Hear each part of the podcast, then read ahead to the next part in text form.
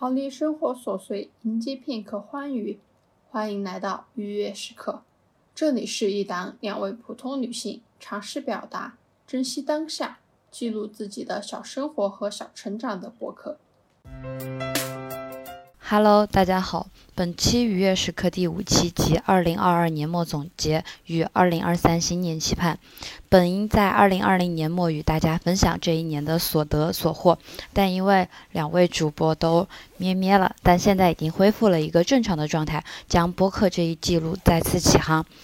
Hello，大家好，这里是刚刚收拾完家务的主播小赵，这里是正在瑟瑟发抖的鱼，好冷啊，真的。二零二二这一年更像是主播小赵和鱼的一个过渡站，从父母庇护下的小孩开始学习成为一名独立又自由的大人。我们一直在探索，也一直好奇与反思一些行为和现象，一直记录日常生活之中的嗯三两琐碎。感谢各位听众的支持，也感谢小赵和鱼的相互监督。那鱼提到二零二二年，你会有什么关键词来串联这一年，或者是说你可以把二零二二年的日子分为几个维度呢？我的话，你一说到关键词，我觉得是换地图吧，就是感觉更新了好几次地图，像是我之前给自己写了一个小小的总结嘛，然后我前两个月就是应应该是，就是我前面一个月是当时支教刚刚结束吧，然后从待了一学期的。支教的地方回到了我的大学校园里面，这个是一个地图。第二个就是那段时间要准备做毕业设计，就又从学校回到了家里面。后面就可能三月、四月都差不多是在家里面度过的。五月和六月的话，一边要准备答辩，然后另一边是。要准备考我的六级，所以就是回了学校一段时间。接下来就是新的地图，就是六月我结束面试，开始到新的地方去工作。七八月份也是在家和工作的地方之间两边跑。九月就开始在那个城市里面一直待着，偶尔会回一下家吧。所以就是感觉换了。家、学校、工作单位和之前实习的地方，四个地图。我的话会比你多一点，我的关键词是味道、旅行和不安稳。记得二零二二的下来的特别的早，我们三月份已经开始穿小裙子了，然后那个时候一些鲜花也开始盛开，感觉就特别的青春又自由。然后在家里喜欢点一些香薰蜡烛嘛，然后不是因为口罩的原因，所以家里要经常进行一些消毒，所以也会喷一些自己比较喜欢的一些消毒水，然后包括衣服上这些也会喷一点。然后到九月底的时候，因为换了新的城市，会遇到一些生的面孔，会有一点不安全感，就出门的时候会涂一点点香水，旅行。是一个年年期待的事情，因为大学舍友的话，我们其实在很早之前就探讨了，说我们要去什么地方旅行，然后什么样的一个日程都已经有一个计划。可是因为也是因为疫情的原因，所以大家就取消了，并没有聚到一起。我们我上次意义上的真正旅行还是 二零年年初去重庆玩的时候。我个人的话，不是，其实我们都还挺喜欢拍照，又蛮喜欢被拍的，就哪怕我们的表情管理并不是很 OK，然后也希望二零二三能够跟更多的朋友去旅行，去见更多的世界。嗯，不安稳或者是用焦虑这样的一个词，在九月底的时候去了一个新城市，感觉就更加的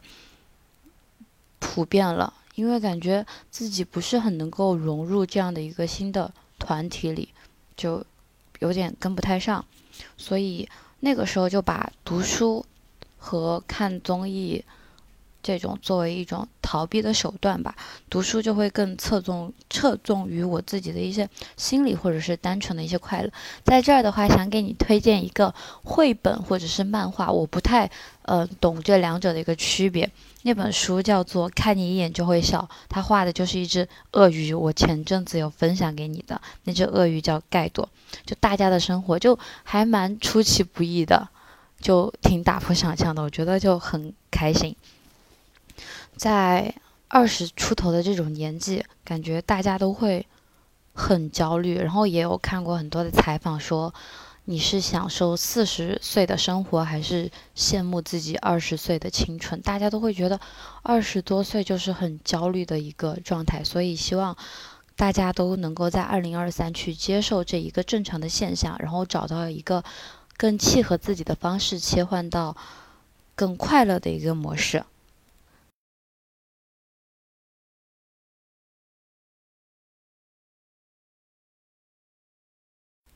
那。二零二二年，你觉得是带来的快乐还是平淡的占比更大呢？嗯，这样说吧，我感觉可以用我们香水的前调、中调、后调来说。就是前调的话，可能也是稍微有一点忙碌；然后中调的话就是快乐，然后后调就是平淡。基本上我感觉从开始上班之后，或者就是六月份结束面试之后。就感觉趋于平淡了吧？我感觉形容用这个词汇来形容是我没有想到的。你会用这样的一个词来形容，就感觉有一点浪漫，又觉得有点小心思在里面。然后你如果说有什么小遗憾的话，那你有什么小遗憾吗？我觉得我的运动量不够吧，我十二月份就差不多没动，然后阳了以后就彻底摆烂了，然后还有一些执行力不够的，就像是本来我们的这个流程，我感觉我应该在一点写好，可是我们到现五点才开始 进行录制，所以我觉得很多东西的一个执行力不够，再加上啊，比如说一直想提高自己的一个英语能力，包括写、听和看的这种，但很多东西都没有积累。所以感觉这些东西的一个执行力不够，也是自己的一个小遗憾吧。我的话，嗯，怎么说呢？我感觉也和你有一些相似吧，就是自己的有些时候想做的事情没有及时去做，就有些是磨磨蹭蹭就。过去了，但是你回顾一下，感觉好像还有什么时间是可以去使用、去被去填满它的，而不是就看一下手机、看一下小红书。我之前就是刷到过一个小红书，他说你做事情要问一下自己的 why，就是问一下你为什么要做这个事情，呃，这样的话你可能对自己的时间的利用率会有一个目标性，然后。更好的用吧，不过偶尔的时候也是可以接受摆烂的。就像你之前给我推荐的那个漫画《猫和狗的哲学生活》，好像是这样的一本。对，就是猫和狗的哲学生活嘛。我怎么感觉有点不对劲？然后就是说呢，其实生活哲学吧，它里面就说了，是你可以接受自己的摆烂的，偶尔也。你当下的摆烂可能是为了让自己的心理有一个调节作用之类的。对我翻到了，说的是要捍卫自己做废物的权利。你当下的摆烂可能是为了你长久以后的前进。就像也又回到了那个之前看的那个书，呃，世界尽头的咖啡馆，就是说你有些时候你是要维持在划水的状态，有些时候是维持啊不对。你比如说你在游泳的时候，有些时候你是要维持在原地就行，然后等有起浪的时候，你就可以往前滑吧。嗯，那其实就是我觉得是快乐的享受你的每一个状态和时态。我觉得只要你觉得这个状态它是有意义的，那就那就够了。就像。嗯，我们去刷一些视频啊，然后去看一些好像不被大家 所推荐的一些书，比如说像是什么言情小说啊，然后一些恐怖小说啊等等这种东西。我觉得只要，嗯，包括什么听歌啊，然后一个人的去散步等等，这些只要你享受过它，我觉得它就是有意义的，就每个状态都是有意义的。但。我想了想，就是回顾我的二零二二，我觉得自己好像快乐的占比更多。因为一提到二零二二，我会想到妈妈做的菜，她隔三差五会推出一些新的菜式，我会觉得蛮好吃的。然后喜欢跟朋友们见面，包括你还有其他的一些朋友，大家一起去吃吃喝喝，就是哪怕很久不见，但是并不会阻拦我们的友情继续的生根发芽。然后，也喜欢去遇见一些，嗯，更新的一些朋友。像是我到了一个新的城市之后，我会遇到我新的舍友，然后包括生活里也会看到一些，呃，愿意帮助我的，也会遇到一些比较内敛的一些存在。我会觉得这个世界其实还是蛮有趣的，也觉得自己有喜欢的人是非常好的一个事情，就是。有时候自己会特别的沮丧和荡的时候，看到喜欢的人就会觉得，哇哦，生活还是蛮温暖的，很有热情啊。然后也有一些新的爱好，比如说是看书。其实我二零二二上半年看书并不多，但下半年看书就非常的多，因为今年算了一下，可能自己看了有。五十来本书吧，然后在这里面，如果真的去细推，我感觉我会比较心动，有两三本书吧。第一部，呃，第一本是《圣母》，你也看了，然后第二本的话是《长安的荔枝》，因为《长安的荔枝》就很大众化，很接地气，虽然是以唐代作为一个。背景，但是我们和那个主人公其实是差不多的，大家都是社会里面的那一一个小小的齿轮，在不停的转动。每个人的生活和他的工作都是有意义的，但是具体到你达到了你自己日思夜想的那个职位之后，初心会不会变，也是一个初心和选择会不会变，也是一个很值得思考的问题。还有推荐的话，我感觉是。嗯，看不见的女性这一本书会很不一样。就我感觉，在二零二二年里面，我们其实也接触了挺多关于女性意识的一些书籍，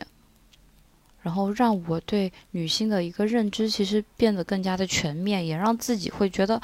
作为女性我很骄傲。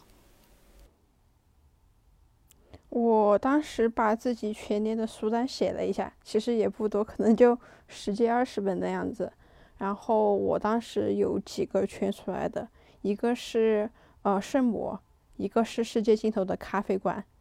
世界尽头的咖啡馆之前我们也谈到过。然后有一本书叫《成为》，是奥巴马米歇尔他的自传，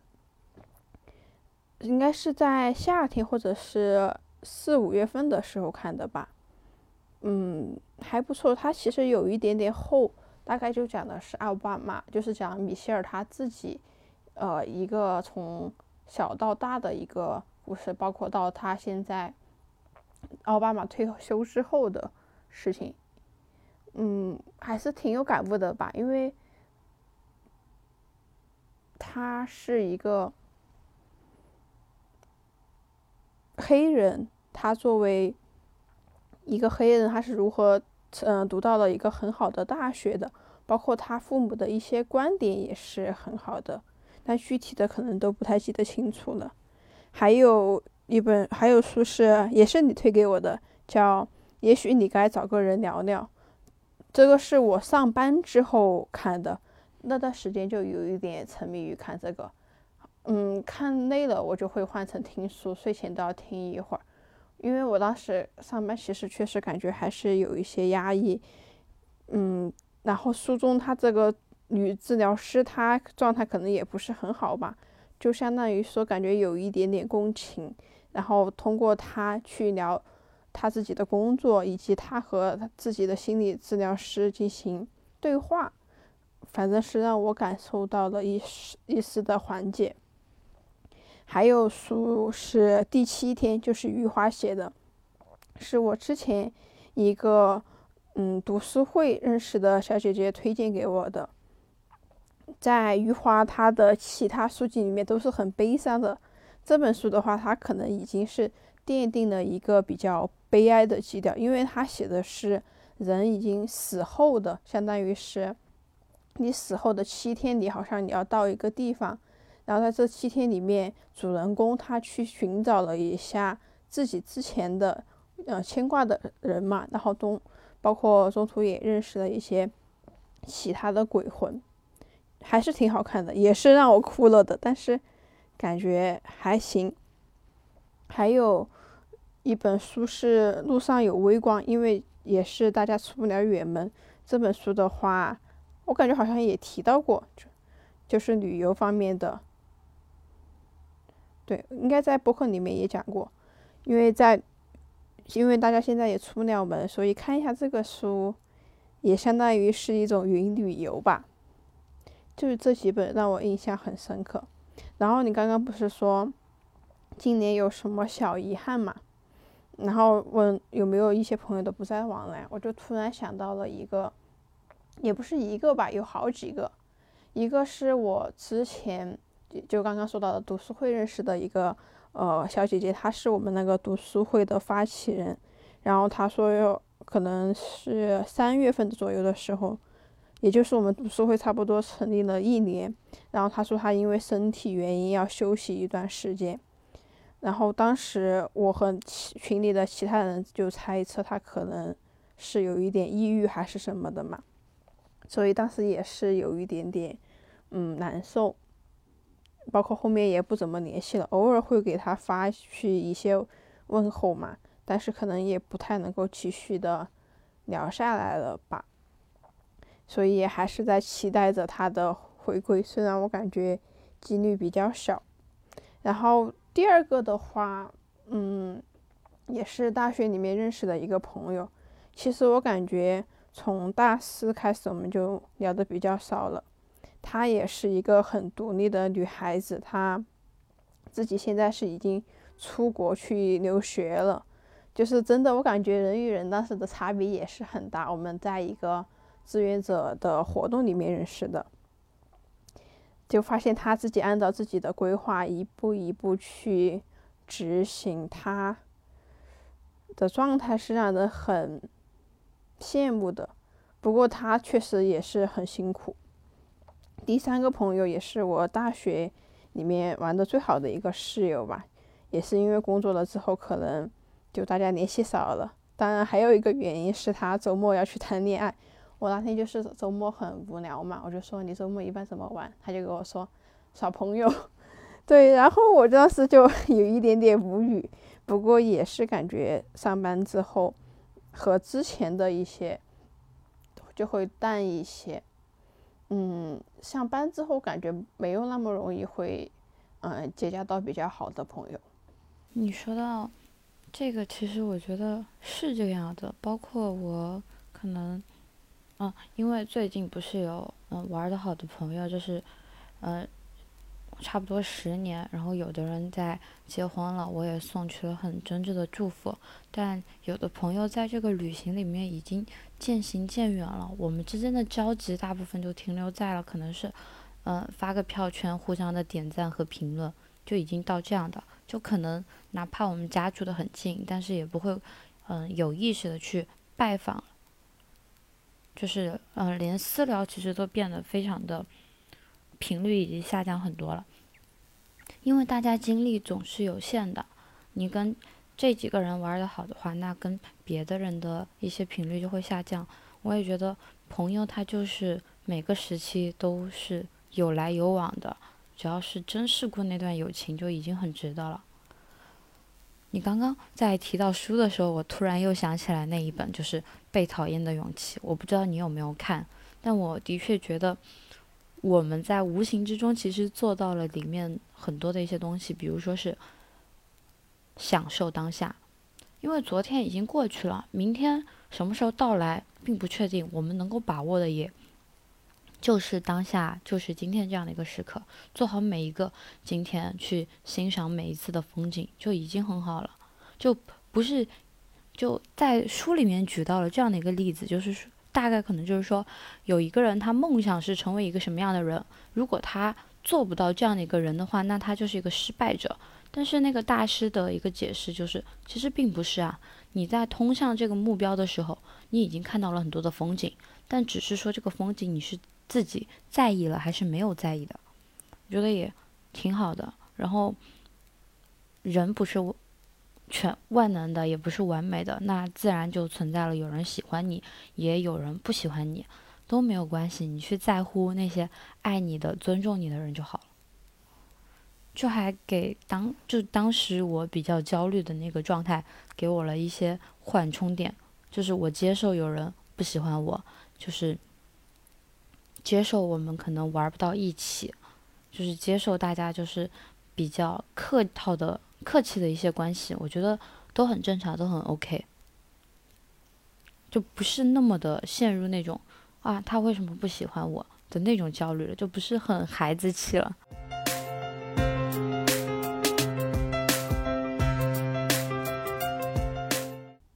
就是二零二二年发生的，对我来说有一些影响的事情吧。就是这个影响是指稍微负面一点的，一个是就是像你说的，我们从大学毕业，从本科毕业到下一个阶段，我是到单位去工作，你是去读研，都会有一些不适应。然后第二个就是感觉少了很多闲暇的时光，但是也有可能是和。大学相比吧，特别是大四，你除了写论文，把论文答辩完了之后，就感觉整个人很闲的状态。嗯，包括我现在因为工作的原因，周末的时候基本上也没有什么停歇的时间，就感觉确实少了很多可以自己安排的时间。还有一个对我来说可能有一些没有想到的，就是感觉周末会。有一些孤单吧，就是不知道怎么去处理。偶尔我妈可能会过来陪我一下，然后偶尔我回去，然后又有那么几次是去找大学的室友玩一下，其他的时候就可能自己度过。所以有些时候还不是那么的适应，嗯，自己去生活。我觉得二零二二带给我的一些比较负面的影响，第一就是我的情绪。不是那么的稳定，然后一些分享欲在下降。像以前发票圈的话，就会非常的频繁，感觉大大小小的生活都可以攒起来跟大家分享。但现在就不在了，也有人专门给我发消息说，感觉你最近的一些分享下降了，感觉一点都不是不是那么的活跃了。然后第二个的话，我感觉我的精力在被消耗，尤其是进入到新的阶段之后。我感觉自己周末最想干，就是我整个状态里面最想干的事情就是我要睡饱、睡足。我希望我自己是睡够的。我以前就很喜欢去，嗯，博物馆啊，然后纪念馆啊、美术馆这这些地方去逛，然后或者是跟朋友们一起出去，比如说是春游啊、踏青啊这种，干这些事。但现在的一个状态就是，我不行，我觉得我人好累。我睡不够，然后到现在前阵子回了家之后，我每天睡觉，就是我一个上午是找不到我人的，我完全都在睡觉的一个状态里。我感觉我就一直睡不够，一直补，然后这种，嗯，可以说是一种恶性循环吧。心情加上精力的一个不足，我经常会产生一种前途未卜的担忧，就是会陷入有一种自卑感的一种焦虑里面。感觉别人会觉得啊，你就是这样的一个人，仅仅如此，不过如此的那种焦虑感。但是，嗯，越往后面的话，感觉会在接受自己、接受自己能力方面的不足、知识方面的一些不足，然后一些嗯所谓的人情世故上面的不足，然后想着说如何去改变这个。现状也是自己对于二零二二的一种期盼，然后独处的时光，我跟你就很不一样了。我独处的话，差不多就是可能 会小酌那么一两把，然后挑一个自己喜欢看的综艺，然后点一顿自己很想吃的一个外卖，就在那儿慢悠悠的享受这个过程。可能它只有半个小时或者一个小时，但我觉得是蛮自由的，去做自己想做的事情。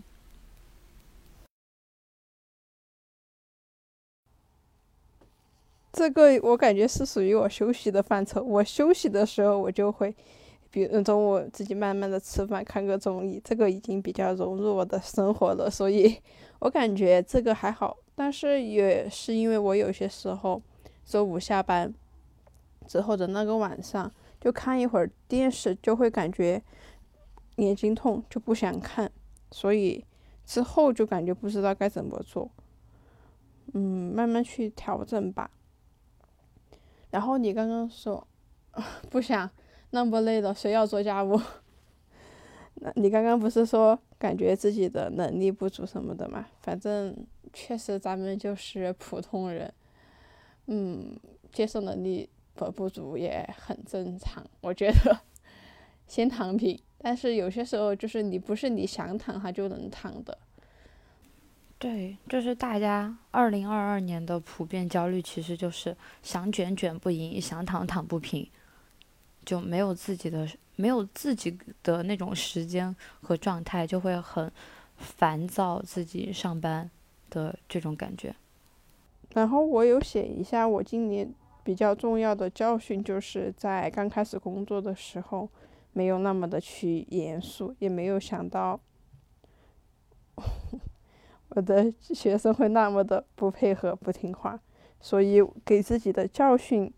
以及解决方案就是说，要提早的去准备工作。就是虽然我们有寒暑假，但是一般感觉开学前的一两周就已经开始正式工作、正式上班，也是被安排很多事情，然后要对自己的时间有一些意识。所以我最近在写那个电子计划的时候，我就还觉得会有多一些的掌控感，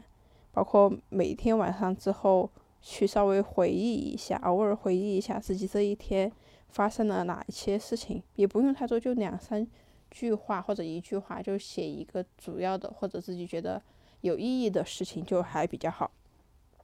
第三点也是说怎么去让自己没那么。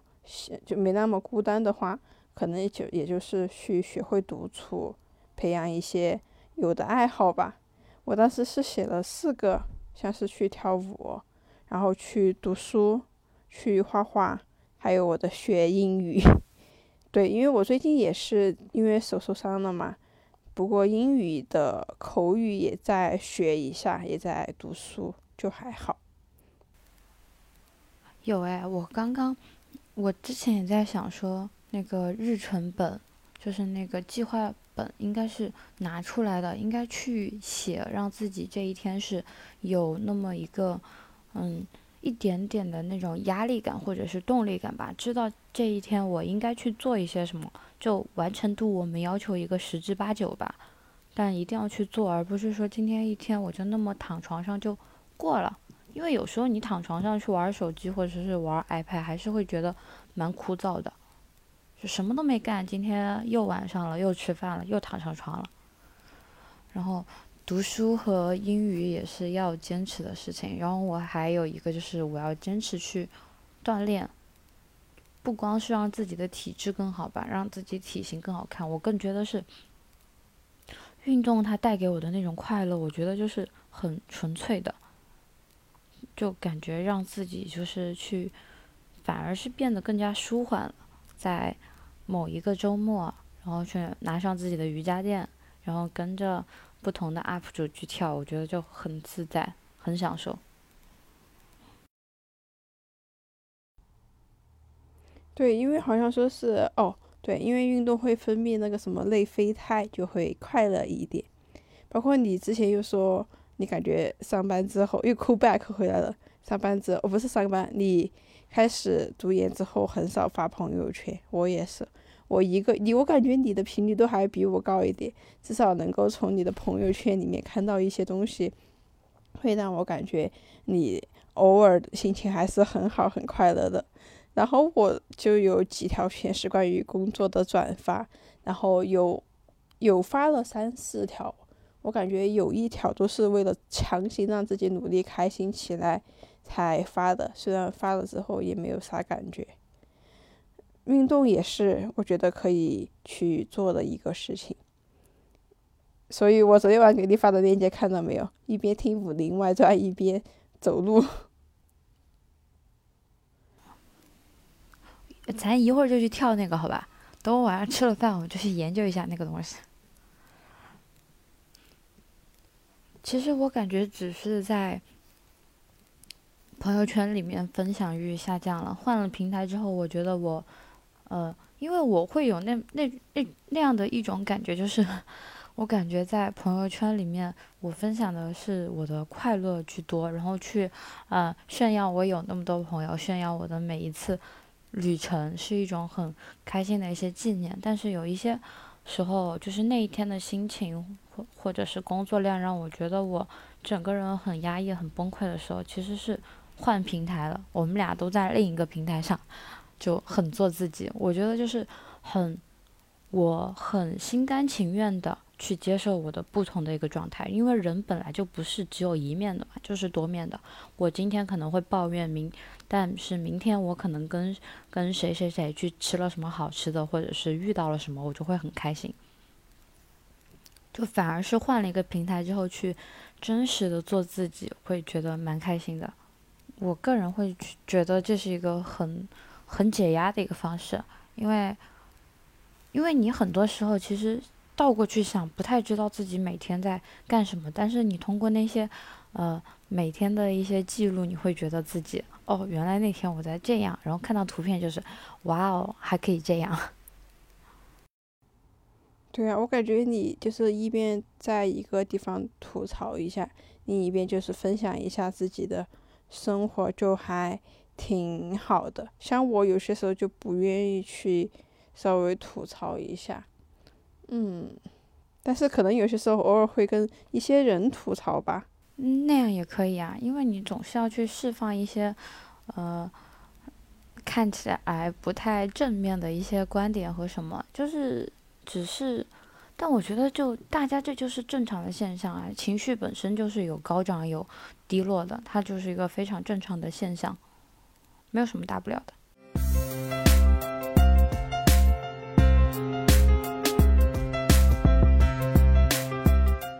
那第三部分，二零二三的日子刚刚开始，依然很记得我们开启博客的初心和计划。虽然在这个过程里面，我们的完成度并没有那么的高，但是总有很多开心的存在。新年新气象，大鱼对于二零二三又有什么期待或者是计划呢？我的计划主要是。一个是读书嘛，然后多读一点，尽量平均下来每个月两本。然后比如寒暑假的话，就可以多读一些，弥补一下后面没有读的时候。第二个是，嗯，有一些明确，但是不过分，就怎么说不过分？比如说像自己准备做一些储蓄，但是也不足，嗯，不至于完全的。为了储蓄，让自己特别节衣缩食吧，就是稍微有意识的控制一下消费，但是还是要稍微确保那么一点的小生活。想要做一些储蓄的计划吧，因为确实有些时候一不小心就有一大笔支出。我有没有跟你说，我今天的医保卡里面就只剩了十块钱，因为上午去抽抽钱，哇，我真的这两天这个钱出去的。然后第三个点是要做一些，呃，做一些更多的输出、输入与输出、输输入与输出，就像是听一些播客，然后听了之后可能自己有一些要表达的想法。第四个的话就是能够更强壮、更身强力壮、身体健康，以及更能够去表达自己的愤怒吧。我感觉。确实有些时候缺乏表达愤怒的方式，也不知道怎么去表达。蛮好的，我觉得你会，二零二三肯定会成为一个更好的存在。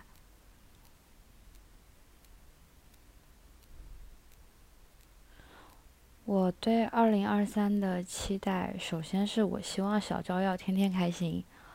学会去学、去做、去问、去表达，然后不要一直深陷于那种焦虑和担忧的情绪。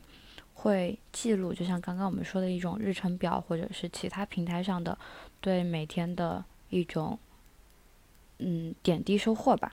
但是不要被过于的局限，觉得。我就应该是这样的一个存在，因为人总是会变的，他不是说我永远要保持这样的一种姿态。第二就是去思考一下未来的日子我应该是如何的度过，因为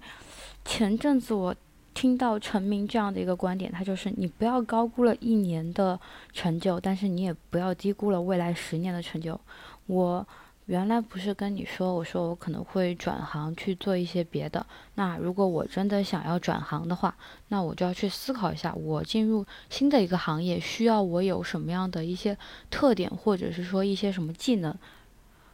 然后让自己有动力的去学，就不要是那种每天应付式的打卡。像之前去背单词的时候，我就会是应付式的去打卡，总是今天要做啊，明天也得做啊，好烦啊。然后其实。去换一种方式，像我最近会看《老友记》，然后之前会看《良医》嘛，就会让自己去沉入这个剧情的时候，反而会更好一点，对自己的一些听力啊，然后和他们的一些语言习惯。第三的话是去选择列出自己的一些优缺点以及自己的一个兴趣爱好，去做一种更细致的规划，然后。去保持对自己对于语言啊、口语啊以及文化的一种积累，接着就是去坚持运动，因为运动的确能够给到大家不一样的一个状态，就是人的精气神都会更不一样。最后就是去坚持的做自己，肯定自己，鼓励自己，然后对不同的朋友们一定要是真诚的一种赞美。然后我们继续。嗯，脚踏实地哦。最后的最后，应该是坚持二零二三的播客能够成功录到十期以上。嗯，继续的收获一些快乐吧，能够跟大家分享，不仅是限于我们两个人的，然后有时候收获到一些其他的快乐，也能够跟大家在播客或者是其他平台上去分享一些。嗯，哦对，最后我还要推荐一个漫画，我好像没有说这个漫画的名字，应该叫绘本啊，名字叫《世界上有一个你，只有我知道》。就是它这个名字，其实我也不是特别关注，我估计和这个漫画的第一部分的内容有一点关系。然后这里有一个我有勾画一些地方，我还蛮喜欢的。第一个是因为。嗯，他们有一些人，哎，sorry，我看一眼哦，就是因为大家有些时候很爱哭嘛，不论是小孩子还是大人，然后他们就有一个地方叫眼泪浴场，眼泪形成的一个浴场，然后画面中的人物他是说这个地方像果冻一样，就是可能眼泪它凝结成了果冻的那一种。据说这里都是由爱哭鬼的眼泪形成的景地，就感觉，嗯，大家有些时候会把哭作为一种软弱，或者作为一种不好的表现。但是这个漫画里面的话，它其实让人觉得哭了之后，然后他流出来的眼泪其实也是可以很好玩的。这个漫画当时很吸引我的原因是，有我在微博上面刷到了嘛，说主人公是一个秃头少女，不怎么说，我感觉突然就有一点点，有一点点吸引到我。我没有影射你，我当时只是担心自己。然后因为这个，我觉得还是很，真的很吸引人，因为这是一个不完美的形象，但是它也有很可爱的地方。比如我当时勾画的另一个地方是在等电梯，然后他觉得好慢呀，就自己开始打拳了。什么一套太极下来，然后正最正要对着电梯的门挥一下掌，突然电梯里面的人就出来了。还有一个大爷说了：“小姑娘身手不错。”当时我就觉得，哎呀，好搞笑，然后大家也好包容。然后书的后面，他提到了主人公来到了一个地方，这个地方有个菜谱是叫记忆汤面，